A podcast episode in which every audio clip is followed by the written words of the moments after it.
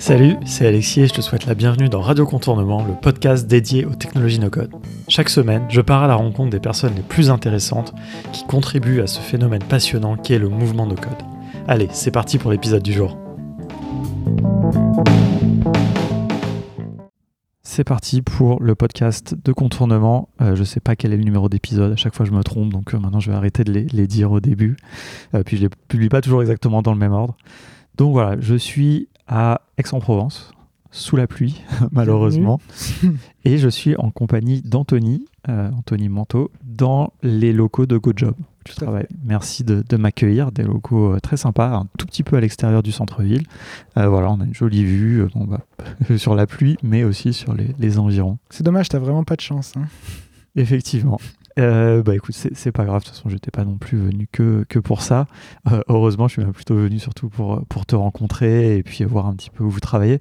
Parce que mine de rien, GoJob, c'est quand même un des gros exemples qu'on aime bien citer, euh, nous, dans les, les, les startups, scale-up, peut-être, je sais pas comment vous vous, vous, présentez, que tu, tu me diras, qui, qui, utilisent des outils no-code à un niveau vraiment avancé. Donc, donc voilà, tu as aussi la, la, particularité de, de faire des formations euh, de temps en temps avec nous. On en est très content, donc ça on pourra en parler un petit peu.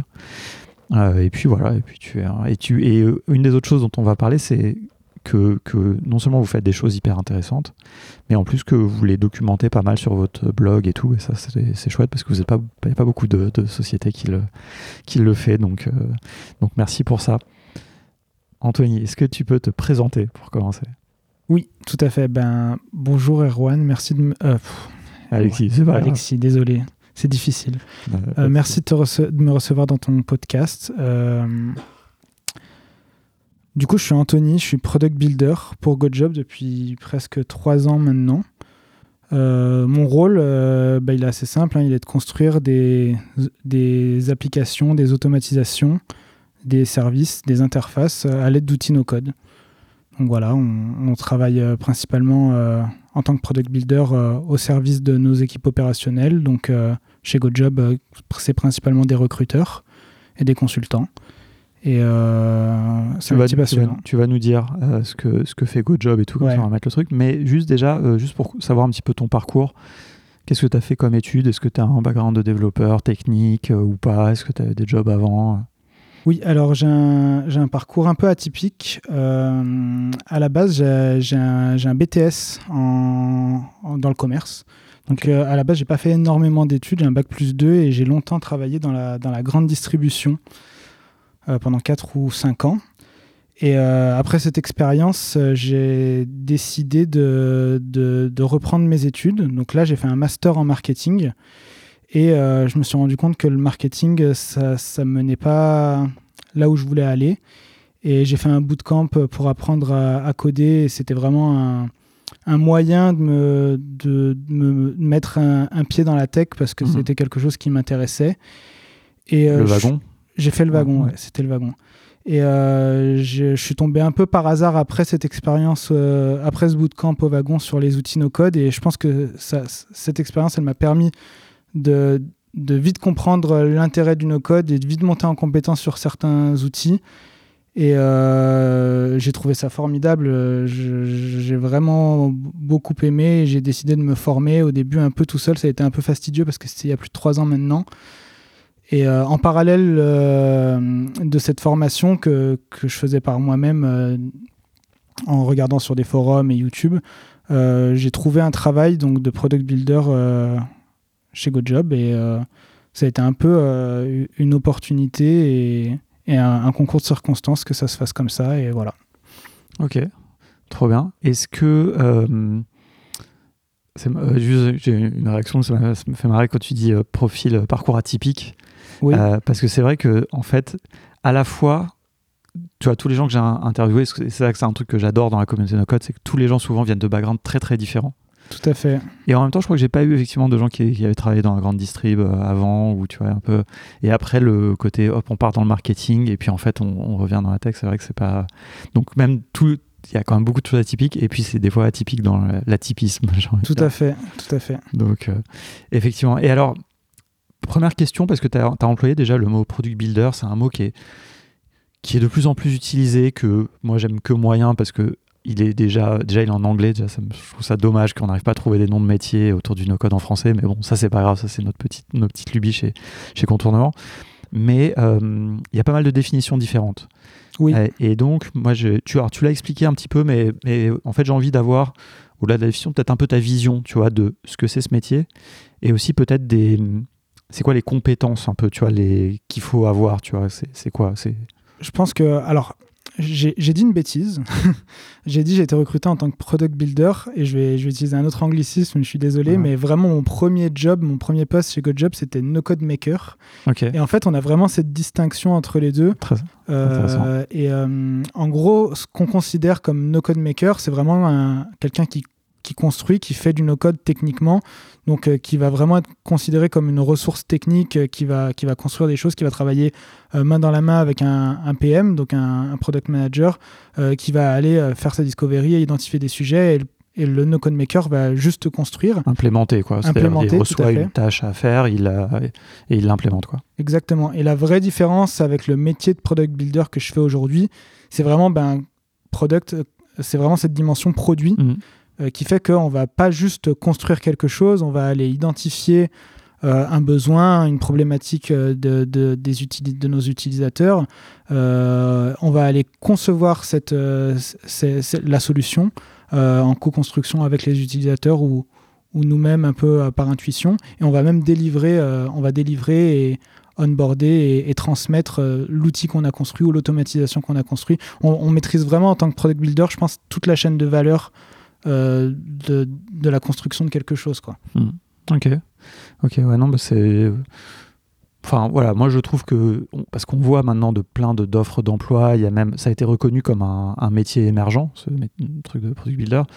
Et voilà, je pense que c'est important d'avoir une, une, définition. Et pour moi, euh, ce que tu as dit est hyper important. Il faut qu'il y ait cet aspect produit oui. qui n'est pas qui n'est pas euh, qui va pas de soi en fait. Il y a une certaine affinité. Il y a des gens peut-être qui n'ont pas ce truc-là, qui n'ont pas envie, qui n'ont pas envie de, de, comprendre les besoins, qui ont juste envie d'implémenter, comme on disait, tu vois, un peu le côté plus maker pour rebondir sur ce que tu dis, je pense aussi que dans la dimension euh, product builder, c'est euh, c'est bien d'avoir. Enfin, moi, je le ressens comme ça hein, personnellement, mais je me suis pas senti à la hauteur d'être euh, un bon product builder en n'ayant pas une compétence technique sur le no-code. assez importante pour pouvoir le faire. Mhm. Je pense qu'il faut, faut, avoir des fondations solides techniquement, techniquement si on veut commencer à, à bien comprendre les hmm. besoins des utilisateurs, trouver les bons outils, parce que la magie du no-code, finalement, c'est qu'on a toute une panoplie euh, d'outils. Il euh, faut qu'on fasse notre veille et savoir quels sont les outils les plus pertinents pour tel ou tel besoin. Et il y a vraiment cette dimension où je pense qu'il faut quand même euh, être techniquement robuste pour, pour le faire. Quoi. Ouais. Et, alors, du coup, est-ce que tu dirais que quelqu'un qui est PM, donc product manager, donc la personne, les gens qui travaillent sur le produit, peuvent aussi, du coup, s'ils acquièrent ce socle technique, devenir, tu vois, Bien sûr, bien sûr, je pense. Alors, il y a. Nous, chez, chez GoodJob, je, vais commencer à en parler, mais on en parlera sûrement après. Euh, on, a, on a nos PM euh, qui, euh, qui font du no-code. on leur a fait en interne une formation pendant une semaine où, en gros, on leur a fait des exercices, on leur a donné des ressources et on a vraiment fait ça. Et en fait, à leur échelle, eh ben, ils sont capables de, de produire des automatisations pour eux et au-delà de produire des automatisations pour eux et pour leur équipe, ben, ils ont cette capacité de plus facilement identifier des sujets no-code en sûr. PM et plus facilement dire ah bah ça c'est pour le no-code et ça c'est pour euh, nos développeurs traditionnels. Bah, effectivement, on va, il faut, faut qu'on pose un peu le, contexte de GoJob et qu'on comprenne. Peut-être déjà le premier truc, qu'est-ce, qu'est-ce que vous faites? C'est quoi votre activité? C'est quoi le produit Les produits peut-être Alors, GoJob, euh, en vrai, c'est une boîte d'intérim digital. Donc, on est une boîte intérim. Euh, on est aussi une scale-up, donc euh, euh, qui avons levé des fonds et qui essaie de croître. Qui existe depuis 8 ans. existe depuis 8 ans. On est dans deux pays, on est en France et aux États-Unis. On, on travaille aujourd'hui avec 600 000 intérimaires. Euh, on fait 100 millions de chiffres d'affaires euh, et on a une grosse équipe tech, enfin une grosse équipe tech, on a une équipe tech, mm. euh, ce qui est une particularité pour une boîte mm. d'intérim. Une boîte d'intérim. Ce qui est le, côté start-up, puis ce qui est maintenant parce que vous, prenez. Mais vraiment, la tech, au-delà d'être une entreprise sociale et solidaire, la tech, c'est mm. vraiment dans l'ADN de, de GoJob et c'est ce qui nous, nous démarque. Quoi. Parce que GoJob a l'agrément ESUS quand tu parles d'économie de, sociale et solidaire ESS. E ouais, ok. Ok. c'est intéressant, je savais pas, mais en même temps, ça m'étonne pas parce que la première fois que j'ai entendu parler de GoJob, c'était quand je travaillais à Saint-Plon, qui était aussi euh, dans le SS. Donc, c'est euh, vraiment nos deux, nos deux caractéristiques. C'est vraiment le côté social. On, veut permettre à des personnes qui n'ont pas facilement accès au travail bah, de, de retrouver de la dignité par le travail. Et on a cette dimension technique, on, veut le faire avec de la technique et on essaie de le faire du mieux qu'on peut. Ouais, ok, super intéressant. Euh, et donc, justement, euh, dans cet ADN très euh, tech, à l'origine, donc très dev, oui. j'imagine, combien, c'est quoi la proportion? Combien à peu près d'employés? Combien à peu près de dev?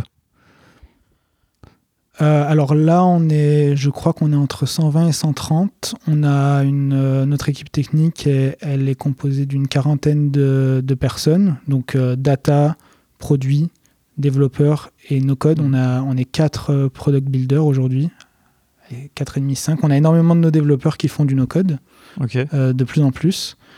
Et euh, en tout, on est, je crois que je l'ai déjà dit, on est entre 120 et 130. Donc le reste. Donc on est sur un tiers de techniques, dont principalement des développeurs, enfin, ouais, de la data. Donc c'est intéressant, mais ça, ça montre quelque chose. Enfin, moi, de, à chaque fois, j'aime bien poser cette question parce que je trouve que la proportion, elle, elle dit quelque chose. C'est-à-dire que, évidemment, vous avez des commerciaux, des, des gens de communication, etc. Mais quand même, quand tu as un tiers de dev, c'est forcément qu'il y a. Oui. Il y a, voilà, c'est le, le, côté euh, digital, enfin numérique, etc. Et, n'est pas que un argument marketing. Quoi. Ça, dans, dans forcément, tu le sens, j'imagine. C'est vraiment dans notre ADN et on a. Ouais, c'est vrai, ça fait partie de nos, nos, forces, vraiment, je pense. Ok. Et alors, euh, donc, donc, toi, quand tu es arrivé, donc il y a trois ans, mm. il y avait déjà du no-code. Est-ce que tu sais un petit peu comment c'est arrivé? Alors, le, le no-code est arrivé un peu avant moi.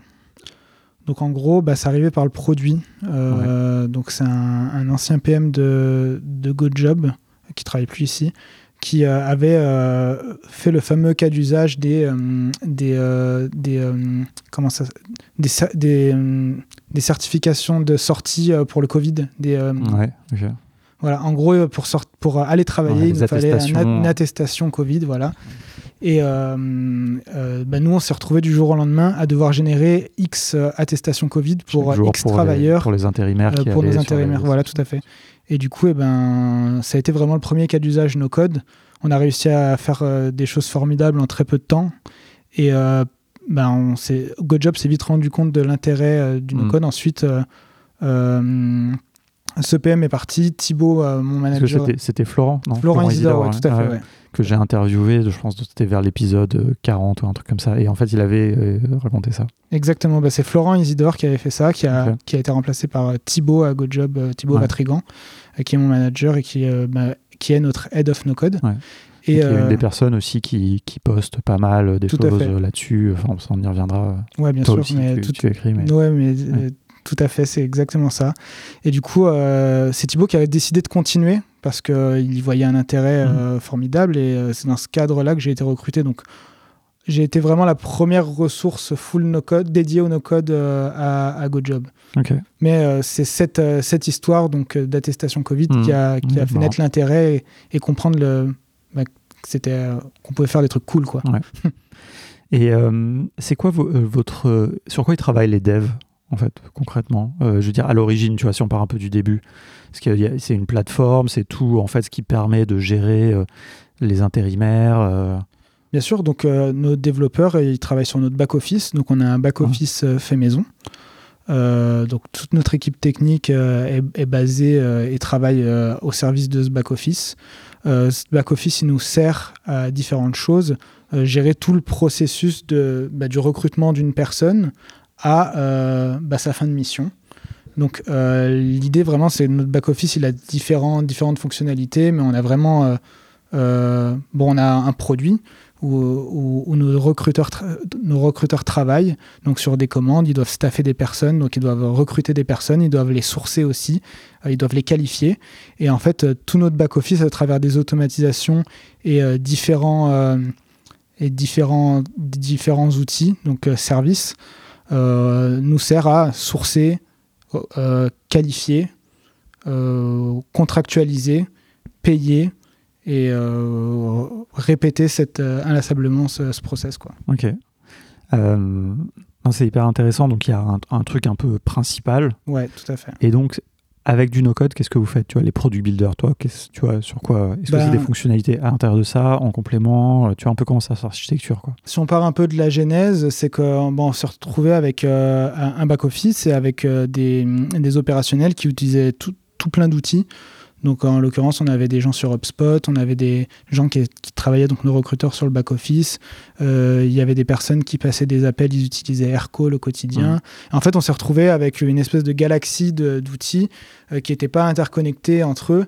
Et euh, le no-code, il est arrivé assez naturellement pour essayer de créer de la cohérence et des liens entre ces différents outils. Donc vraiment, nous, en tant que product builder, en tant que no-code, on considère que notre expertise, elle n'est pas dans la construction d'applications, mais vraiment dans, le côté automatisation. Euh, moi, la première automatisation que j'ai fait, c'était euh, connecter HubSpot à notre back-office. C'est-à-dire qu'on a une équipe commerciale qui va travailler euh, sur bah, des prospects. À partir d'une étape de funnel de prospection, un prospect il va plus être considéré comme tel, mais il va être considéré comme un client, et ben ça va aller déclencher une automatisation et nous on va aller récupérer tout un tas de données à droite à gauche pour créer sur notre back office la fiche entreprise euh, bah, de ce nouveau client. Et c'était vraiment notre premier cas d'usage, mais on a fait plein de trucs dans ce sens-là. Question euh, candide, faussement candide peut-être. Euh, pourquoi c'est pas les devs qui ont fait cette interconnexion? Euh, c'est pas les devs euh, parce que euh, je pense que les devs, lorsqu'on lorsqu'on priorise des sujets et qu'on réfléchit entre ce que ça va nous coûter, ce que ça va nous apporter, il y a certaines choses, même si ça va nous, ça va nous apporter un gain de temps formidable, qui valent pas le coup d'être fait parce qu'il y a d'autres projets qui sont plus importants. Hmm. Comme les développeurs de notre équipe, elles se concentraient vraiment sur notre back-office, bon, on s'est retrouvé avec plein de petits projets annexes euh, donc euh, d'automatisation qui soit servaient qu'une partie de l'équipe et donc qui servaient pas à cette personne, euh, soit qui étaient trop décorrélés et parce que deuxième point, bah, finalement on s'est rendu compte qu'avec le no-code interconnecter des outils c'était relativement facile et que ça valait pas le coup de rentrer dans, dans, un projet dev à part entière quoi. Donc il y a vraiment ces deux dimensions. Enfin, moi maintenant, ça me paraît évident, mais c'est vrai que je pense que c'est pas toujours le réflexe. Il y a toujours un peu ce truc de. Enfin, je pense que aussi des gens un peu extérieurs, peut-être au monde du no-code, et j'espère qu'il y en a qui écoutent, euh, se disent bah, bon, quand tu as une équipe technique, voilà, c'est ils peuvent tout faire, quoi. des développeurs, théoriquement, ils peuvent tout faire. Après, il y a côté, le temps, etc. Et donc, euh, ça, c'est. Le no-code est vraiment une solution pour pas juste aller plus vite, tu vois, c'est ce que je trouve intéressant, tu vois, dans ce que tu nous dis, c'est pas juste que ça vous permet d'aller plus vite ou quoi, c'est juste ça permet de faire quelque chose qui sinon n'est pas fait parce qu'il peut pas être priorisé, quoi. Tout à fait. Et puis ça, en termes de, en termes d'énergie, c'est moins d'énergie de le faire en no-code parce que c'est un, un, bon cas d'usage, quoi. Mmh. C'est quoi les outils par exemple que vous utilisez? Alors on travaille énormément sur Make, donc principalement c'est vraiment notre outil principal. Euh, et ensuite on fait beaucoup de Airtable, euh, plus récemment, mais euh, on, l'a vraiment développé euh, parce qu'on avait beaucoup de besoins Retool. Ouais, Donc vraiment, notre stack, c'est vraiment Airtable quand, Airtable quand on veut stocker un peu de données et avoir des équipes opérationnelles qui ont accès facilement à cette donnée. Make pour tout automatiser. Et Retool quand on a besoin de faire des interconnexions et de créer des, interfaces, qui nécessitent plusieurs connexions différentes l'une des dimensions importantes, c'est qu'on a un back-office, donc il faut qu'on soit capable d'y récupérer de la donnée et de l'utiliser dans, tous nos outils. Quoi. Ok. Parce que ce back-office, juste pour les gens éventuellement qui, confondraient peut-être un peu entre back-end, back-office, on est d'accord que c'est un produit qui a une face visible, les gens se connectent, euh, mm. les, les, clients, les intérimaires, peut-être, vous, le staff, voilà, vous vous connectez dessus, vous avez une interface, mais ça permet de gérer des tâches je sais pas, je sais pas comment traduire en français back office quoi. C'est tâches administratives, un petit peu de euh, l'administration au sens large de l'organisation quoi. C'est notre outil de gestion opérationnelle. Ouais, oui, outil de gestion. ok, donc euh, donc voilà, et après là-dedans, euh, j'imagine que ce. Parce que la question un peu, tu vois, pour parler un petit peu de, Retool, qui est un outil dont on parle très peu euh, finalement. C'est dommage. Et c'est dommage parce que je trouve que c'est un outil qui est extrêmement puissant, qui est euh, pas forcément très accessible, mais je, serais curieux d'avoir votre avis, votre, tu vois, ton, un peu ton retour et vous, vos usages. Donc c'est un outil qui permet de faire des interfaces. Tout à fait. Permet de... Et donc vous, des fois, vous avez besoin parce que peut-être que vous ne voulez pas développer à l'intérieur de ce back-office, je ne sais pas, une page qui présenterait certaines informations, vous utilisez Retool, c'est ça, pour euh, faire euh, une interface ou quelque chose? Alors c'est exactement ça. En gros, bah, comme tu l'as dit, l'accès à Retool, il n'est pas forcément évident parce qu'il faut savoir coder, il faut savoir euh, faire des requêtes SQL, par exemple. Surtout pas savoir faire des requêtes, non ouais, Pas forcément coder, non mm, oui, oui, exact. Et, euh, et, pour le coup, euh, c'est pour ça que c'est un outil que moi, personnellement, j'ai pas adopté, j'ai pas adopté tout de suite parce que du coup, j'ai dû monter en compétence sur bah, le SQL, JavaScript et tout mm. ça. Et, en fait, euh, on, a, on, a, commencé à l'utiliser parce qu'on avait besoin de récupérer différentes sources de données. Donc, par exemple, on avait des, personnes, des opérationnels qui travaillaient sur Airtable, euh, qui avaient besoin de certaines données. on avait besoin de les corréler avec d'autres données de notre back-office pour avoir un, dashboard de suivi, euh, par exemple. Et en fait, on s'est rendu compte que bah, Retool, c'était le bon outil parce qu'on n'avait pas besoin de, forcément de s'occuper de toute la partie front parce que ben, le, le, côté drag and drop glisser, déposer de Retool euh, fait que euh, c'est relativement facile. Et au début, eh ben, on faisait vraiment des interfaces un peu externes. En plus, ça nous a permis de lancer des projets rapidement parce que l'une des forces aussi des no-code, du no-code, c'est de construire vite et d'apprendre. Donc on a pu itérer rapidement sur ces interfaces. Et aujourd'hui, on a dans notre back-office euh, des pages de notre back-office qui sont euh, des, des, intégrations d'applications de, Retool. C'est-à-dire mhm. qu'on a construit des apports Retool et on les a intégrés dans notre back-office par facilité. Quoi. Ça, c'est hyper intéressant. Euh, parce qu'il y a, y a deux trucs. Donc, déjà, ça, le fait de se dire, bah, c'est pas, en fait, elles vont pas forcément être à l'extérieur du produit. Tout à fait, tu, exact. tu construis ton interface euh, et puis tu peux l'inclure en fait via des embeds, j'imagine, des choses comme ça. Exactement. Et, euh, et l'autre truc aussi qui est intéressant dans l'usage de Retool, je n'avais pas forcément euh, vu, c'est le côté mélanger des sources de données. Ah bah c'est le, le, premier, le premier cas d'usage qui a, qui a émergé.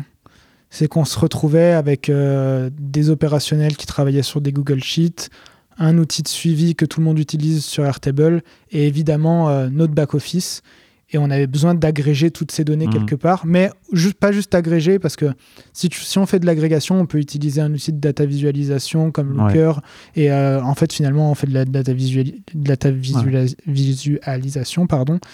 Mais là, on voulait vraiment aussi pouvoir euh, faire des actions, euh, remplir des formulaires, les données, modifier la donnée, déclencher des, des, des, endpoints API, ce genre de choses. Mhm. Mm. C'est hyper intéressant. Et, et c'est vrai que Enfin, tu fais bien de le préciser quand même sur ce côté, parce que en fait, au début, j'ai dit il, y a juste besoin de savoir faire des requêtes, mais pas vraiment, parce qu'en fait, quand tu veux utiliser les données dans les composants que tu vas euh, donc glisser déposer là il y a quand même des, un peu des choses qui s'apparentent un peu au code enfin des formules pour accéder au bah, rien que la partie agrégation de différentes sources de données différentes je, je vois pas d'autre façon sur Retool euh, qu'avec euh, un peu de JavaScript quoi Ouais, non, t'as raison. Et c'est une des raisons du coup pour lesquelles je pense que on n'en parle pas beaucoup dans la communauté no code, c'est que c'est quand même un petit qui est un petit peu hors de, de portée. Et euh, moi, tous les gens qui m'en parlent, mais ça arrive régulièrement quand même, c'est des développeurs toujours. Ben, les... c'est un, des outils préférés de nos développeurs. Ils, adorent ça, hein, vraiment. Mais en même temps, ça paraît logique, tu vois, parce que dans le dev, alors il y a les développeurs front-end qui aiment vraiment faire des interfaces, etc. Euh, mais il y a aussi quand même beaucoup de développeurs back-end oui. qui, eux, traditionnellement, pas pour rentrer dans les clichés, mais n'aiment pas trop par contre faire des interfaces, ils aiment faire les choses un peu, euh, un peu dans le dur, un peu mm. le code. Et donc voilà, et donc eux, ça leur pose pas de problème de se dire bon, bah, quand il faut que je fasse une interface, je vais glisser, déposer, et puis, euh, enfin, truc. Et puis quand même, bah, voilà, il y a un peu d'intelligence et tout. Et je pense que c'est un outil qui a bien séduit. Euh, séduit les développeurs pour ça. Mais c'est cool, hein, c'est un super positionnement, c'est un outil qui est, dont on parle pas beaucoup et qui est pourtant très très utilisé, qui est très populaire aux États-Unis ou enfin plein d'équipes de, techniques et tout. Mais... Tout à fait. Non, c'est vraiment, c'est vraiment un super outil. Cool, bah écoute, c'est très intéressant comme, comme retour d'expérience. Euh, donc Airtable, Make, Retool. Euh, Est-ce que tu as d'autres exemples peut-être de choses que, que, toi tu as fait, tu vois, que tu as, construit un peu pour qu'on se, se, visualise un petit peu, tu vois, cette notion un peu de, de, de petits produits ou de bouts, tu vois, de, que tu fais, enfin? Bah l'outil, le, le, produit, l'automatisation un peu cas d'école, euh, vu qu'on utilise principalement Make pour automatiser. Euh, bah, c'est tout simplement le, le, sourcing euh, de, de, nos candidats. Sourcing, donc ça, ça c'est euh, le trouver les trouver candidats, les, les candidats pertinents bah, pour devenir pour donner un peu le, les différentes étapes de cette automatisation donc de sourcing. C'est en fait on a on a des, des clients qui vont exprimer des besoins. Donc nous, on va aller récupérer ces besoins. En fait, un besoin, c'est quoi? C'est genre j'ai besoin J'ai besoin, de, j'ai besoin de 5 manutentionnaires pour mardi prochain. Ça, c'est un, ça, c'est un besoin de, d'un client. clients. Et ben, nous, notre rôle, c'est de trouver ces cinq manutentionnaires le, le, plus rapidement possible et de trouver les meilleurs manutentionnaires mm. donc, qui correspondent le mieux aux besoins de, spécifiques de nos clients. Quoi. Et du coup, eh ben, on a une automatisation de sourcing faite, faite totalement en no-code euh, qui a pour rôle de, de, bah, de remplir cette mission. C'est-à-dire qu'aujourd'hui, on a le client qui va exprimer son besoin. GoJob a bah, une intelligence artificielle qui s'appelle Aglaé, donc, euh, qui est une intelligence artificielle qui nous permet de donner euh, un score au candidat de scorer nos candidats mmh. par rapport à, à, la description d'un besoin, donc par rapport aux informations d'un besoin.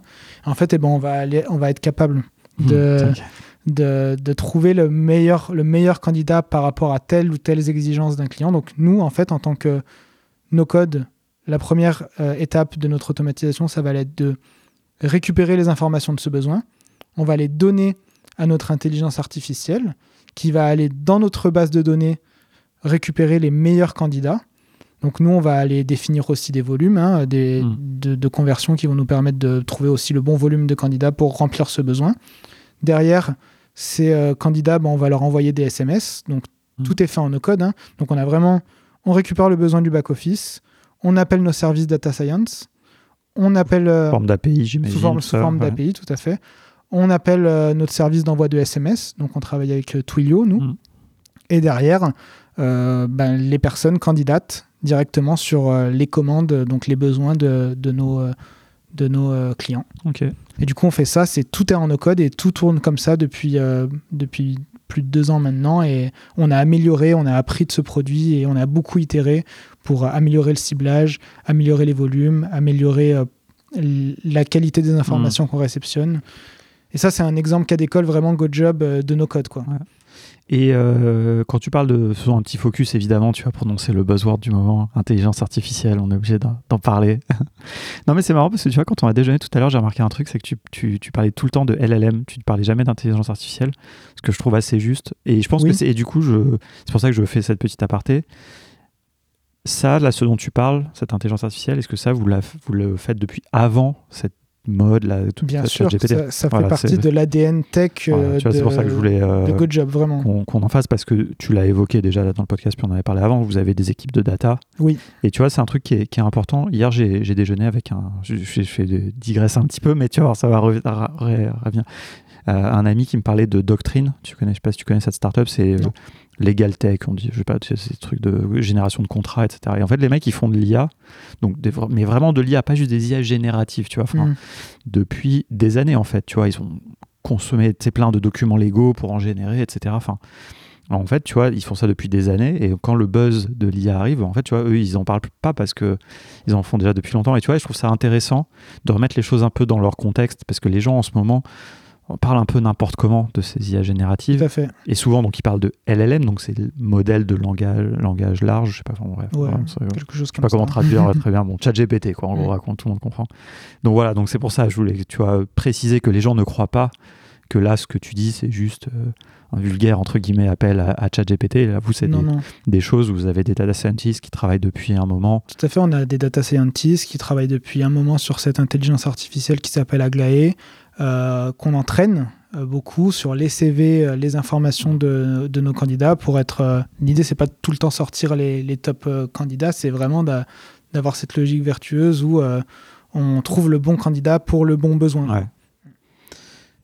Est-ce que bon après c'est non j'allais partir dans des questions un peu de parce qu'on parle beaucoup de biais et notamment sur la question des CV c'est des trucs comme ça où pardon c'est des boîtes attends je vais m'étouffer c'est des boîtes avaient entraîné genre, c'est euh, euh, avec tous les CV des, des gens qu'elles avaient recrutés. Oui. Et en fait, en faisant ça, ils ne se rendaient pas compte, ils, ils introduisaient un biais, puisqu'en fait, tous les gens que tu as recrutés, c'est pas forcément. C'était par exemple tous ils venaient de la même école parce qu'en fait les RH avant bah, bah, ils juste ils avaient ce biais interne je sais pas ils aimaient bien certaines écoles et donc leur IA bah au lieu d'être un peu intelligente quelque sorte elle reproduisait les mêmes biais que les RH alors que le but c'est quand même aussi de j'imagine, enfin d'arriver. Bien sûr. Donc je sais pas si toi, enfin. Alors après, je pense que je suis pas la meilleure personne pour en parler parce qu'on a toute une équipe de data science et j'ai pas envie de parler à leur place pour le coup. Mais en vrai, euh, j'ai pas l'impression qu'on ait ce biais parce qu'on a vraiment, comme je te disais, de la dimension sociale et solidaire. Où, euh, ben, par exemple, on a ce qu'on appelle les, les NITS qu'on va vouloir mettre en avant. Mm. Donc, euh, un NITS, c'est une personne qui est, qui est un, un, jeune qui est éloigné de l'emploi. Donc, on arrive à les identifier aujourd'hui et on arrive à les mettre en avant par rapport à d'autres profils. Et du coup, eh ben, c'est ça qui nous aide à, à, équilibrer la balance. Et on se rend compte qu'on a des, des taux d'emploi de, de ces NITS qui sont bah, qui sont plus importants que les, les taux de, de, personnes classiques. Mm. Quoi.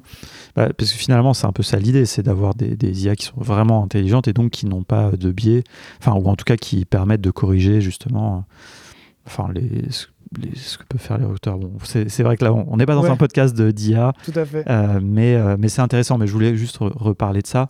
Et, euh, et peut-être qu'à ce moment-là, tant qu'on est là-dedans, parce que vous faites aussi des choses depuis deux ans avec ces LLM. Tout à fait, ouais. Euh, notamment, il y a des articles que vous avez, que vous avez publiés euh, qui, ont, qui ont pas mal tourné. Euh, est-ce que tu veux nous raconter un peu ça? Bien sûr, ben, comme tout le monde, on a été très emballé lorsqu'on a pu mettre les mains dans l'API de, de ChatGPT. Et du coup, on a commencé un peu naïvement à, tester des POC et le no-code, c'est donc des, des, à faire des expériences, des prototypes. Euh, et le no-code, euh, c'est un terrain de jeu formidable, je trouve, pour tester euh, des cas d'usage liés au LLM parce que ça nous permet de tester des choses, de vérifier que ça marche, que ça marche pas, d'apprendre. donc, par exemple, moi, le, premier vrai petit exercice que j'avais fait, à l'époque, on avait une, une, problématique qui était assez importante, c'est quand on réceptionnait le besoin d'un client, c'était souvent de manière déstructurée. Il nous envoyait un mail ou il nous envoyait un SMS. Et euh, en fait, c'était difficile de capter de manière fiable les horaires qu'allait faire le, le, candidat qu'on allait devoir trouver, quoi. Mmh. la personne qu'on allait devoir trouver. Et du coup, eh ben, moi, naïvement, euh, j'ai commencé à prendre un échantillon assez important de, bah, de commentaires de la personne fera de telle heure à telle heure la personne va bosser de, le matin, le samedi, le mmh. vendredi après-midi, il est off. Bref, toutes ces informations qui sont totalement déstructurées. Et j'ai commencé à essayer de construire, euh, à les donner à ChatGPT, à essayer de construire des JSON, donc des un prompt, qui, qui, permet, qui, permet de construire un JSON que notre back office comprend. Et du coup, eh ben, du jour au lendemain, on, on, on a réussi à, à, stocker dans les commandes de notre back office ben, euh, les cycles horaires euh, que demandaient nos, euh, nos, euh, nos, clients. Quoi. Juste pour peut-être traduire la partie de JSON que les gens n'ont pas forcément compris. Mais non, c'est hyper intéressant et c'est un super cas d'usage. C'était le premier qu'on a identifié, c'était génial. Des données non structurées. Donc, oui. Bah, la personne doit arriver à telle heure et partir à telle heure. Qui, dans un autre mail, va être écrit la personne doit débuter le matin, machin. Ça, tu lui donnes et tu lui demandes, j'imagine, de savoir heure de début, heure de fin, et ça de le modéliser dans un objet euh, JSON, donc qui va être un objet informatique, qui va être compréhensible pour toi ensuite quand tu vas l'envoyer à, euh, à, notre back votre back-office. Et là, ça pourra rentrer, puisque évidemment, dans votre back-office, on ne peut pas juste envoyer la phrase, parce que informatiquement, euh, il, arrive, il doit arriver à telle heure, machin, on ne peut pas extraire le 8 heures du matin, enfin 8. C'est très. En fait, en gros, là, ce qu'on est en train de dire, c'est qu'avant, on ne pouvait pas travailler avec des données non structurées. Mm. Maintenant, on peut. Et rien que ça, ça, change tout. Et, ça marche très très bien. Enfin, je veux dire, c'est fou. Franchement, on a plein d'exemples. Et d'ailleurs, à tel point que, euh, tu l'as forcément vu, je crois, si je dis pas de bêtises, dans le module Make de, tu peux lui dire maintenant que le, la sortie de ChatGPT va être, du JSON. Oui, tout à fait. Et donc, euh, et ça, ça, ça, marche vachement bien parce que ça permet d'introduire cette, cette, intelligence dans des, des automatisations et d'exploiter euh, ce qui en sort vraiment quoi. Parce que sinon par défaut ChatGPT il sort juste du texte. Bien sûr. Alors qu'il peut sortir ce qu'on veut des CSV des trucs et, mais et l'avantage de le sortir en, en, JSON c'est que bah, en fait quand tu travailles avec des outils d'automatisation et ces outils d'automatisation mettent juste une couche de, visuel pour que mm. ces JSON soient plus facilement euh, plus lisibles. et en fait, finalement, on, fait, on ne fait que manipuler du JSON. Mm. Et euh, le fait de demander à ChatGPT de générer un JSON, ça veut dire qu'on rend des sorties de résultats de ChatGPT mm. exploitables dans nos automatisations. et ça, c'est ça, c'est très cool. Moi, j'incite hein, de toute façon tous les gens à, comprendre le JSON, franchement. Et c'est pas c'est pas du code, c'est pas de la programmation, c'est juste un, une, un langage de représentation, comme on dit, de, données, mais du coup structuré. Mm. Et c'est hyper important de maîtriser ça. En fait, il y a plein, moi, je vois plein de gens dans la communauté no code qui qui, tu vois, il y a une espèce de blocage. C'est genre, comme c'est du texte et qu'il y a des, des, accolades et tout, ah, c'est du code? Non, non, non, nous, on est là pour du no-code oui, c'est du no-code. Et comme tu dis, tu, vois, tu l'as très bien dit, euh, Make, par exemple, offre une abstraction visuelle de, ça. Mais il faut savoir qu'en dessous, c'est du, JSON et donc les accolades, c'est des objets, les tableaux, machin. Et euh, ouais, non, mais je suis d'accord. Voilà. J'aime bien le redire parce que tu vois, typiquement, on en parlait un peu quand, tout à l'heure quand on déjeunait. Moi, c'est ça que j'aime bien, tu vois. C'est il y a des fondamentaux dans euh, l'informatique moderne, tu vois, le JSON fait partie, qu'on peut comprendre vachement plus facilement grâce au no-code. Bien sûr. Et il faut le, faire, et parce que ça marche dans les deux sens. Une fois qu'on les a compris, on peut s'en servir dans les outils, ça nous donne un usage plus profond. Donc euh, voilà, bon, j'arrête ma petite. Euh, non, mais en plus, bon, on a une super formation sur les API où on explique le JSON et tout, mais ça, c'est C'est vrai, je confirme. Mais non, franchement, moi, j'insiste là-dessus parce que je, je trouve que c'est indispensable, quoi. Tout à fait. Voilà, fin de la parenthèse. Euh, donc, un exemple super intéressant. Est-ce que tu as d'autres choses? Je sais pas que tu as envie de. Oui. Euh, là, l'un des gros cas d'usage qu'on met en avant, c'est euh, et, qu'on arrive à, traiter aujourd'hui. Donc, c'est plus un POC, hein, c'est quelque chose qui, qui tourne en production et, et dont on est très fier parce que ça nous permet de, de, bah, de générer un, un, certain volume de conversation. C'est d'automatiser les interactions humaines donc euh, euh, entre nos entre nos go-jobbers, donc les go-jobbers c'est nos, intérimaires, et, nous.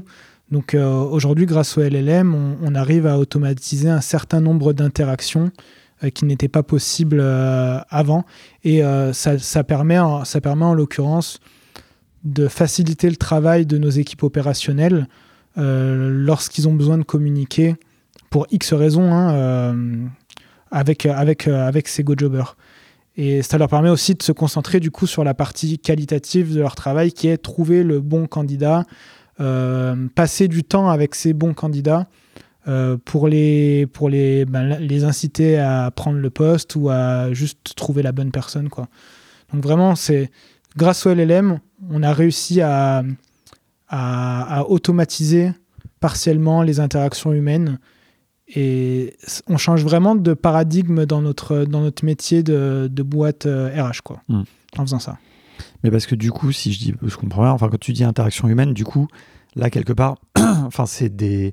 En utilisant les LLM, vous rendez plus humain, un peu, la partie qui est automatisée Enfin, euh, tu vois, en, utilisant les, en utilisant les LLM, on rend plus humain les, les messages que les communications, euh. les communications et, les conversations qu'on a avec nos, nos intérimaires.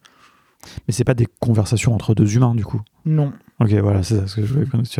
mais c'est, il y a un bout où c'est automatisé, mais du coup, plus humanisé, quoi, en quelque sorte. Tout à fait. Il y a, y a, un bout qui est automatisé, et en fait, l'humain aura toujours le dernier mot. Donc, c'est dans notre stratégie d'implémentation de, de CLLM euh, euh, conversationnel, finalement, et eh ben, euh, l'humain a le contrôle, l'humain euh, voit ce qui se passe et l'humain a toujours le, dernier mot. Donc l'idée c'était pas de remplacer les, humains par des LLM parce que de toute façon c'est pas possible, on peut pas faire confiance. Mm. On n'a pas le droit de, peut-être qu'on en parlera, mais on n'a pas le droit de faire confiance aux LLM. Mais euh, c'est de, permettre à nos équipes opérationnelles de, bah, de les utiliser pour se faciliter la vie et se concentrer sur ce qui apporte de la valeur. Vous avez eu des mauvaises surprises, des fois euh, Quand tu dis, tu vois, justement, là, tu as l'air de. Il faut pas faire. Je suis 100% d'accord, hein, mais est-ce que, du coup, vous avez eu des exemples où peut-être vous avez été trop confiant euh, ben, euh, En vrai, c'est. C'est, avec les LLM, c'est très facile d'avoir un effet wow, mais c'est très difficile. On ne peut pas contrôler la sortie de résultats d'un, mm. d'un chat GPT, mais on peut, on, peut essayer de faire en sorte de, euh, de limiter euh, les dégâts et d'avoir une bonne visibilité sur ce qui se mm. passe. Donc euh, oui, les mauvaises surprises, on en a eu parce qu'on a fait des tests euh, encore une fois, le no-code, c'est génial parce que ça nous Mhm. permet de faire ce genre de tests. On a fait des tests en interne, on a fait des tests entre nous, on arrivait à avoir des, des résultats qui étaient assez incroyables. Mais finalement, eh ben, on se rend compte qu'on peut, qu'on peut pas tout faire parce que, en fait, les, les mauvaises surprises, elles sont qu'on lui donne pas assez d'informations ou pas assez de Mhm. contexte ou, ou- ou qu'on on le on restreint pas assez euh, le LLM et, et si on ne le fait pas si on, si on, le, si on le restreint pas, et ben oui, effectivement, il peut partir dans tout. Il sera jamais euh, mal poli ou euh, Mhm. ce genre de choses. Mais, Oui, mais il peut répondre à côté il peut ou répondre à casser côté, le, le- le truc magique, comme tu dis. oui. Et non, mais c'est intér- intéressant de, de dire ça. Est-ce que tu dirais que du coup c'est quand même pas mal lié au prompt quand tu dis par exemple que pas assez restreint, des choses comme ça Est-ce que c'est parce que le, le- tout ça il faut le mettre dans le prompt qui, Tout à qui fait. commande le Faut, faut pas. Alors, vraiment, moi, j'ai l'impression depuis quelques mois maintenant d'a- d'a- d'apprendre un deuxième métier. hein, euh, alors, enfin, un deuxième métier, non, mais un- une nouvelle compétence, on va dire. Mhm. Parce que c'est. Je sais pas si c'est un métier ou pas, mais c'est vraiment une compétence de savoir construire un bon prompt. Euh, ça sert à rien de lui donner euh, toute la base de données euh, ou trop d'informations de contexte ou tout et n'importe quoi. Être capable de construire le bon prompt dans le bon ordre avec les bonnes données pour avoir le bon résultat, c'est pas facile. Mm. Si jamais il y a des gens qui ne savent pas ce que veut dire prompt, Oui, ça me paraît difficile, on a tellement entendu parler, mais bon, c'est jamais.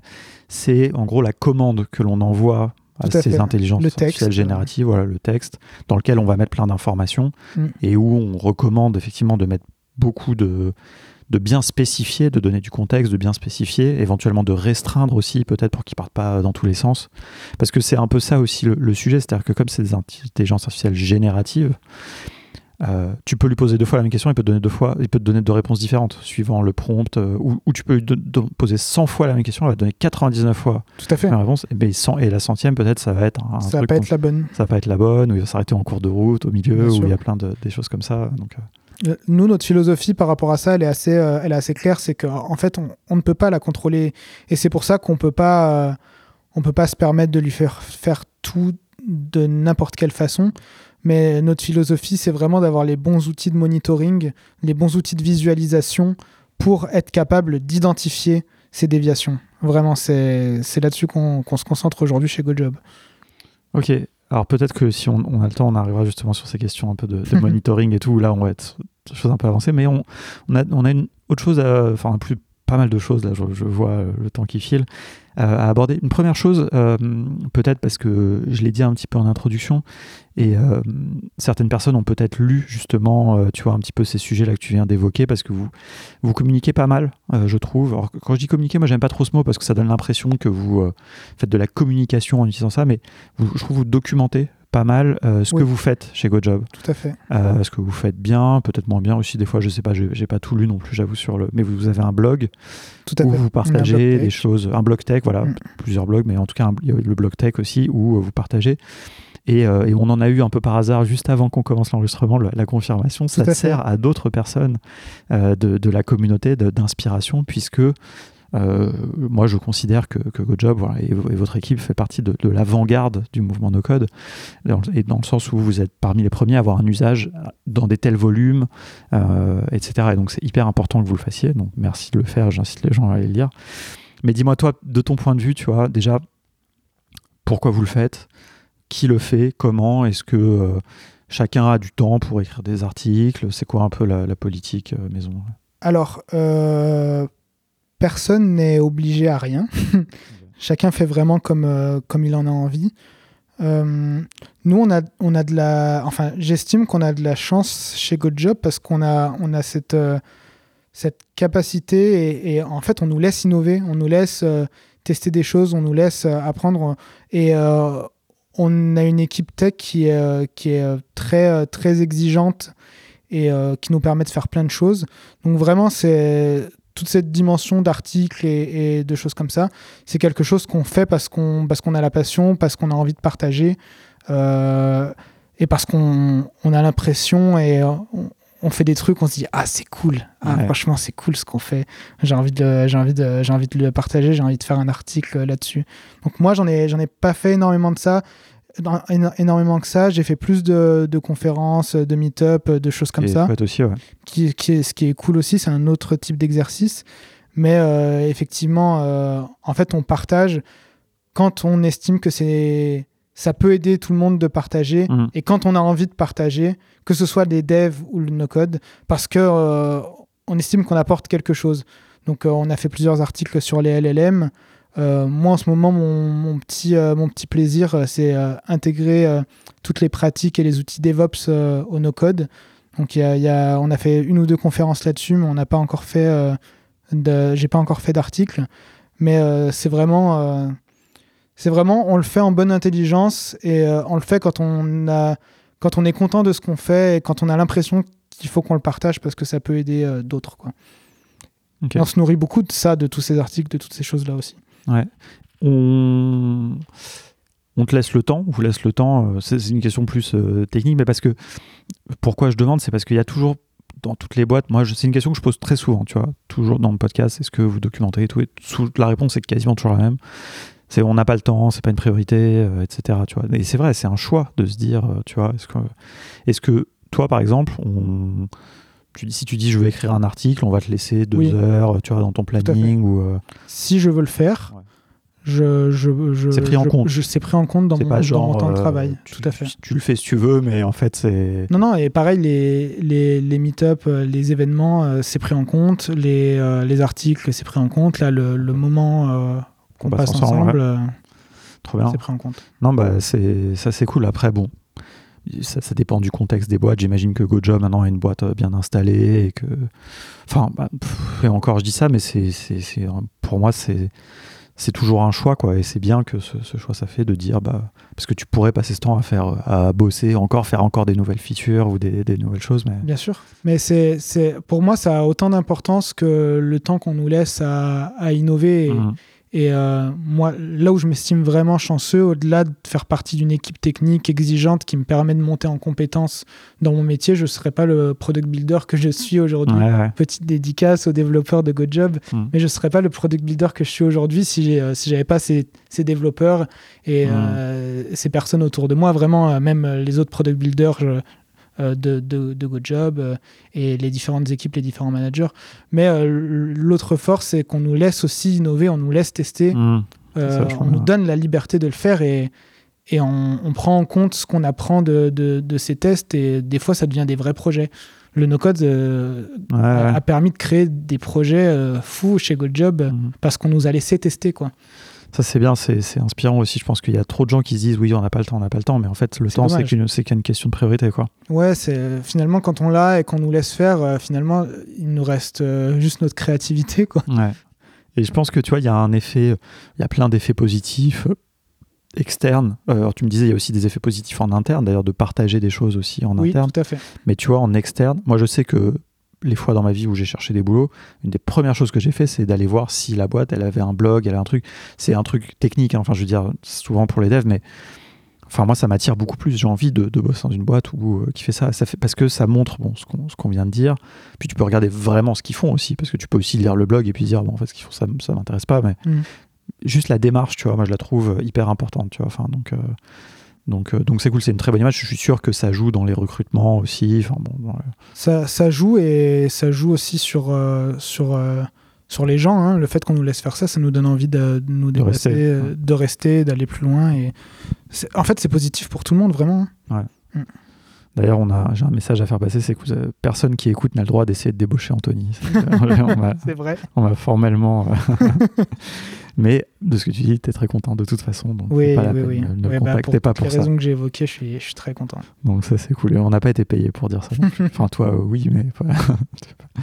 euh, non, super. Non, mais, non, mais bon, voilà, merci. Hein. Enfin, voilà, vraiment, ça, c'est un, sujet qui me qui m'importe vachement. Euh, passons à un autre sujet qui, qui, qui m'importe évidemment, que des, des choses euh, que, que j'ai envie de, de, de, savoir. Moi, c'est le, le, côté plus, on va dire, ops. Oui. Et peut-être plus, j'irai même encore un peu plus loin. Donc vous avez des équipes de gens qui font des automatisations, etc. Donc pour votre, pour, votre activité. Oui. Est-ce que, je prends un exemple très concret, je ne sais pas, par exemple, donc vous avez des commerciaux, euh, qui c'est qui euh, aide les commerciaux à s'outiller? Est-ce que comment ça marche? Est-ce qu'ils ont le droit de faire aussi des automatisations? Est-ce qu'ils en font? Tu vois, il y a ce mythe un peu du citizen maker. des fois, on se rend compte quand même que bon, bah, les outils no code, en fait, tout le monde ne, s'y met pas. Peut-être des fois, c'est qu'une équipe. Et comment, quelle est votre approche un peu là-dessus euh? Alors, on a la voie traditionnelle qui est, euh, on a nos product managers qui euh, ont leur rôle d'identifier les problématiques et de faire évoluer notre back office en fonction des besoins de nos opérationnels, de nos commerciaux, en fonction de l'évolution du marché, en fonction de, plein de choses. Parce que finalement, dans l'équipe, tout le monde utilise le back-office. Tout le monde ouais. Non, aussi. Si je prends, je vais prendre peut-être un autre exemple, tu vois. Je sais pas quelqu'un, les gens qui s'occupent du marketing, de la communication, tu vois.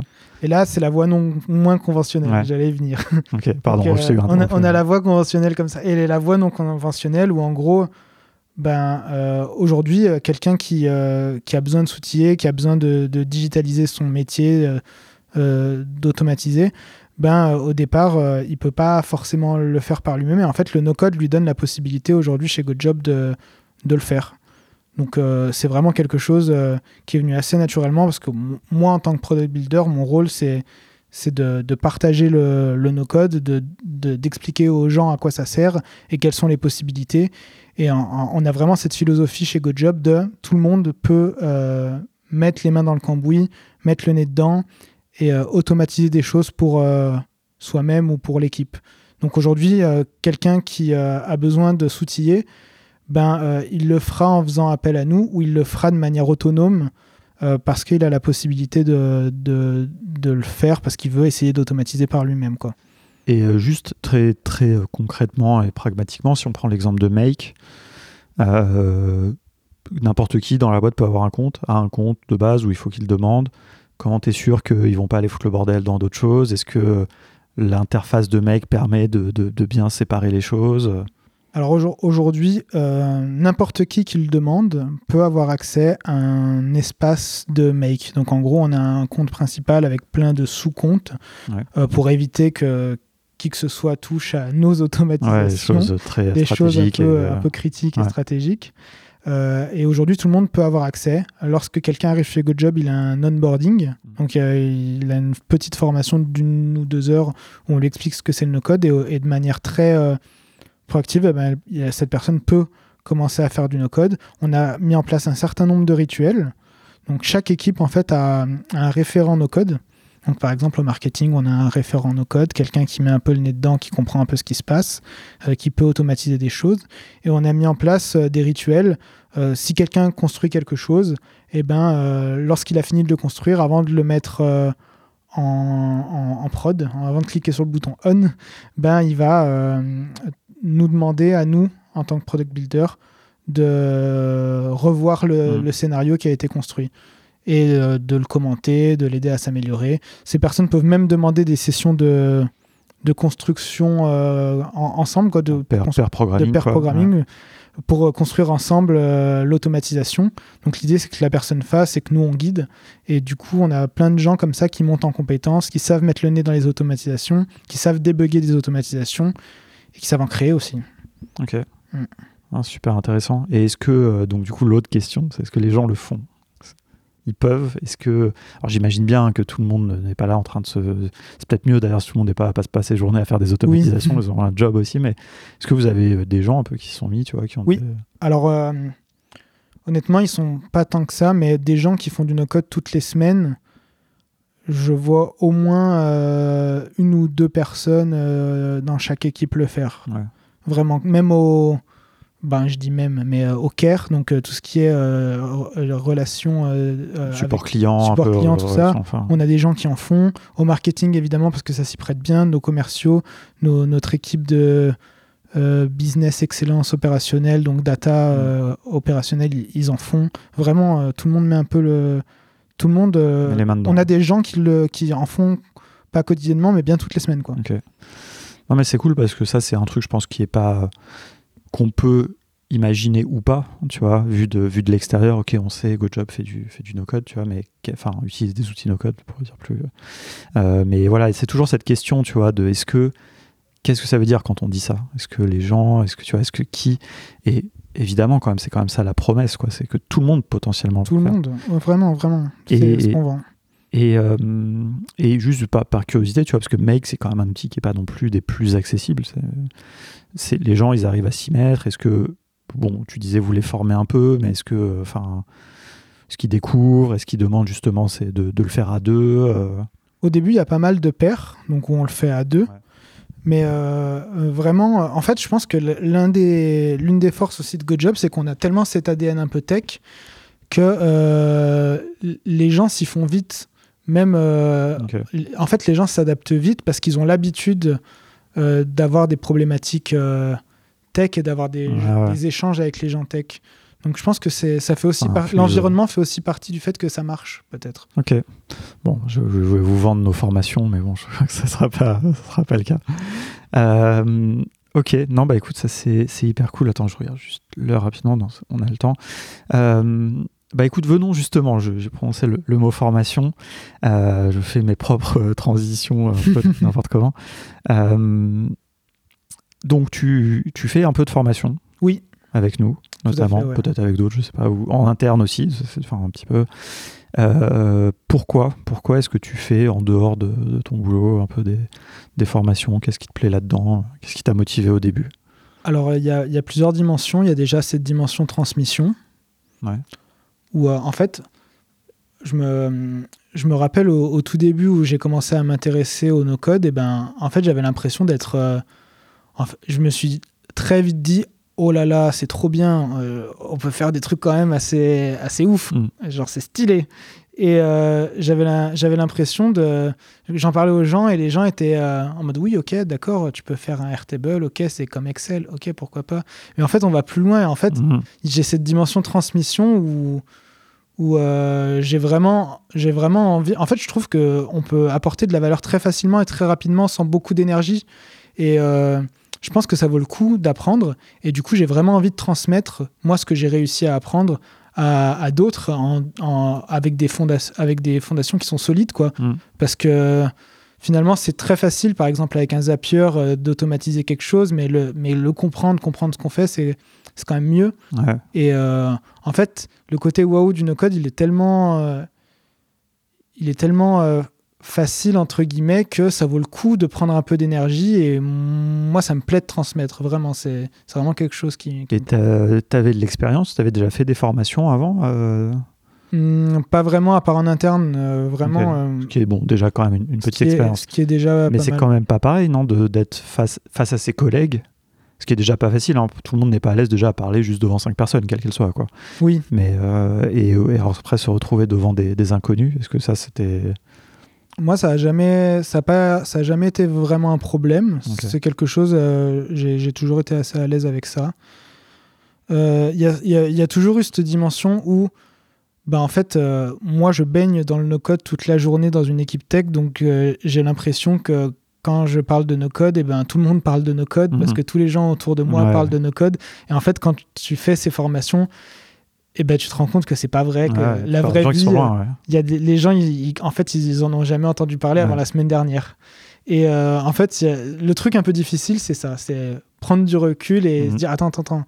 Toi tu parles de LLM et de no code toute la journée parce que c'est ton métier mais euh, quand tu es en famille ou avec des amis ou en formation avec des gens qui veulent faire une initiation ben c'est pas c'est pas évident et du coup tu as encore plus envie de leur apprendre je dis mais les gars vous vous rendez pas compte ce que vous allez pouvoir faire vous travaillez dans une école vous travaillez dans, dans telle euh, entreprise mais là vous allez pouvoir avoir un outil formidable qui va vous permettre d'automatiser ça de en fait on peut faire plein de choses et, et euh, la transmission et la passion c'est font que c'est génial. Ça ça sert à tout le monde quoi vraiment. Non mais c'est Enfin, nous, c'est moi, c'est un truc que j'adore et qu'on a un peu justement chez Contournement. Je pense que c'est pour ça qu'on aime bien aussi euh, bosser avec toi, ce truc de, de, de, comme dit Erwan, de jamais présumer, tu vois, de ce que les gens savent dans la salle, tu vois. Mm. Et une fois que tu as ça aussi, de se dire, bon, bah maintenant, il faut expliquer à celui qui comprend le moins bien dans la salle. Bien sûr. Mm. Voilà, et puis pas, c'est pas juste pas laisser les gens en galère et tout. Et donc, ça, c'est pas un, c'est un sacré challenge, quoi. Est-ce que tu as, est-ce que as trouvé ça dur au début ou est-ce que dès le début, en fait, tu t'es dit, t'es pas venu avec des a priori, tu vois. Enfin, tu t'es dit, bon, bah, ok, les gens vont être débutants, donc je vais leur parler. Euh, ce truc de trouver un peu le niveau. Euh. Euh, ce que, ce que j'ai trouvé peut-être dur, c'est. c'est vraiment le, le fait de transmettre correctement parce que ben on échange là, il y a beaucoup d'anglicisme, il y a beaucoup de en fait on, on va dire les choses d'une façon qui est pas naturelle, qui est pas mhm. évidente pour les gens. Donc en fait, il y a, y a, un vrai effort de vulgarisation, mhm. j'ai envie de dire. C'est peut-être ça qui, qui, me demande, qui m'a demandé le, le plus d'efforts. C'est important de, de, vulgariser parce que bah, le no-code, finalement, c'est de la vulgarisation de, de, tech et je pense que on dit que ça peut être accessible à tous, donc il euh, faut vraiment faire cet effort de vulgarisation euh, tout le temps. Il faut en avoir envie aussi. Donc ça, oui. oui, Ok, non, bah écoute, c'est hyper cool. Enfin, en tout cas, voilà, et j'espère aussi, j'avais envie qu'on en, qu'on en parle, même si, c'est rapidement aussi, peut-être pour que ça inspire un petit peu des gens, s'il y a des gens qui écoutent et qui sont. Euh, bah, tu vois, enfin, en fait, ce qui est génial, tu vois, avec des, profils comme le tien, c'est que tu fais du no-code au quotidien, mm. dans un contexte un peu intéressant, où tu pousses un peu, tu vas vous documenter, enfin, tout, tout ce qu'on a dit. Et ça, c'est super pour les formations parce que les, les, gens qui sont formés, ils ont en face d'eux quelqu'un, pas un mec qui raconte la même chose, euh, tu sais, comme les, les, formateurs Excel à l'ancienne, les mecs qui viennent, leur petite attaché caisse et qui te, ressortent le. Bon, c'est un peu les clichés, mais ça existe dans la formation, malheureusement. Et, et, nous, c'est vrai qu'on aime bien aussi avoir des gens qui sont sur le terrain, tu vois, parce que même nous, hein, des fois, on est tellement dans le truc de formation que. On, alors, on ne forme pas sur 12 000 outils, on est très focus sur certains outils qu'on utilise nous-mêmes pour nous, mais tu vois, moi, j'ai pas du tout l'expérience que tu as avec Mike. Mm. C'est pour ça qu'on travaille avec Lilian aussi sur la formation en ligne. Mais voilà, tu vois, ce truc, ça c'est hyper important. Par contre, ce qui est difficile pour nous, c'est qu'on n'a pas toujours. C'est difficile aussi de trouver des gens qui ont envie, déjà. Parce que des fois, quand tu as un job où tu vois, bah, t'as pas forcément envie de dire bon je vais faire un truc en plus d'aller devant des gens leur expliquer et puis tout le monde ne sait pas le faire tout le monde n'a pas ce truc d'arriver à vulgariser tu vois tout ce que tu as un peu décrit mais par contre je pense que ça s'apprend aussi c'est à dire s'il y a des gens qui en ont envie c'est le plus important et après euh, d'une formation à l'autre, on s'améliore. Euh, c'est pareil pour tout le monde. Quoi. C'est pas inné aussi d'expliquer un concept à quelqu'un. Quoi. Je suis, tout, à, fait d'accord avec ce que tu dis. Et il y a vraiment cette dimension de, de cette histoire de passion aussi qui fait que bah, tu as envie. Tu as envie de transmettre, tu as envie de partager, tu as envie que la communauté grossisse, que le truc grossisse. Que ça soit normal euh, de parler de nos codes et qu'on ne dise pas hein, c'est quoi le no code Qu'est-ce que c'est? Ah non, c'est clair, non, mais ça participe aussi un peu à l'évangélisation et un peu à la démystification, j'ai envie de dire. Tout à fait. Pas... Soit les gens, bon, souvent déjà, ils n'ont jamais entendu parler des outils là qu'on a, a évoqués, ils savent pas aussi qu'on peut faire certaines choses, et puis ou alors sinon il y a un peu des fantasmes de ah oui, c'est facile, c'est machin, soit, enfin, parce qu'il y a des gens, tu vois, il y a on va pas les citer, mais on a des concurrents qui, qui passent leur journée sur Instagram à dire oui, le no-code c'est facile, tu vas devenir riche avec et tout. Puis les gens, ils arrivent dans les outils, un outil comme Make, euh, tu ne vas pas devenir riche demain parce que déjà, il va falloir, falloir se, creuser un peu la tête. Quoi. Il va falloir être bien formé pour pouvoir aller euh, commencer à en faire. Tu vois. Et donc, des fois, nous, on a, il y a aussi cet effet. Gens ils disent oh, on m'a dit que c'était facile, je suis arrivé, j'ai rien compris. Tu vois. Bah oui, mais bon, c'est, non, c'est pas facile, il faut avoir un peu de... C'est le côté superficiel euh, des, réseaux et de, tout ça. Ouais, c'est clair, bon, on pourra rien faire contre ça, hein, mais, c'est, mais c'est vrai que du coup, bah, ça passe aussi par euh, tomber sur des bons formateurs qui vont bien accompagner, euh, et tout, ça, donc, donc c'est, hyper important. bah écoute... Trop bien. Est-ce qu'il y a d'autres outils que vous utilisez? Non, attends, non, je retire ma question. on, pas, on a déjà bien parlé d'outils. Non, mais j'ai un dernier truc, euh, peut-être parce que c'est euh, un truc dont j'ai parlé aussi là, il, y a, quelques jours et dont on parlait juste avant, le côté euh, code et no code, la, coexistence, un petit peu de, de ça. Tu t'en as parlé un peu au début, tu vois, mais peut-être peut-être pour, pour finir là-dessus, vous aujourd'hui, c'est un truc où vous arrivez assez facilement à savoir enfin, il y a une question un peu qu'est-ce qui est codé, qu'est-ce qui n'est pas codé, et que, tout ça communique bien ensemble. C'est-à-dire que les devs prennent bien en compte aussi euh, ça. Enfin, tu vois, est-ce que c'est fluide Est-ce que c'est devenu Est-ce que ça l'a toujours été Enfin. Ça l'a pas été au début. On a appris à travailler ensemble. Euh, est-ce qu'il y avait de la résistance? Est-ce qu'il y avait des gens dans l'équipe euh, qui disaient ouais non le no code c'est du. Eh ben, chez GoJob, hein, chez GoJob, j'ai énormément de chance parce que vraiment il n'y en a pas eu. C'est, on est, en fait, euh, j'ai pu discuter avec d'autres développeurs qui ont, qui ont tout de suite voulu mettre en, en opposition le no-code et, le code. Sauf que, ben non, en fait, il n'y a pas d'opposition, il y a juste des, des, des cas d'usage qui sont différents, qui sont soit propices au no-code, soit propices au code, soit propices aux deux. Et nous, on a appris à travailler ensemble. Moi, en tant que product builder, ben, comme n'importe quelle ressource dev, même si j'ai cette casquette un peu produit, ben, je, je, suis intégré à une squad. je suis intégré à une équipe, je fais des rituels avec cette équipe, les daily, les, les Hmm. petites réunions du matin.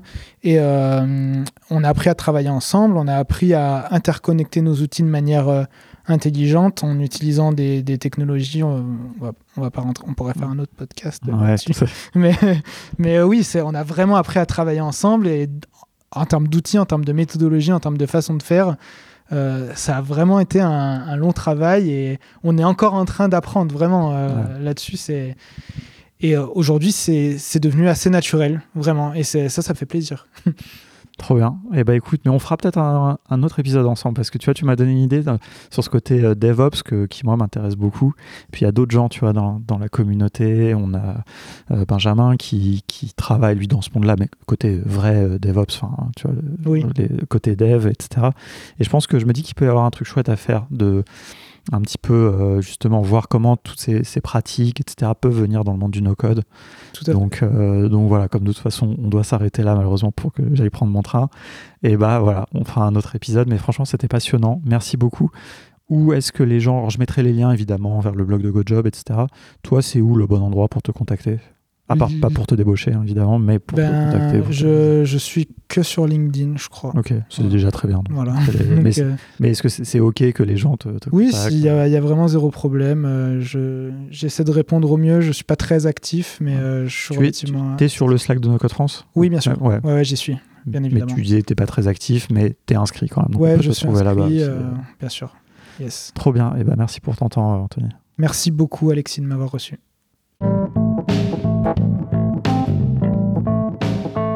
Merci beaucoup d'avoir écouté cet épisode jusqu'au bout.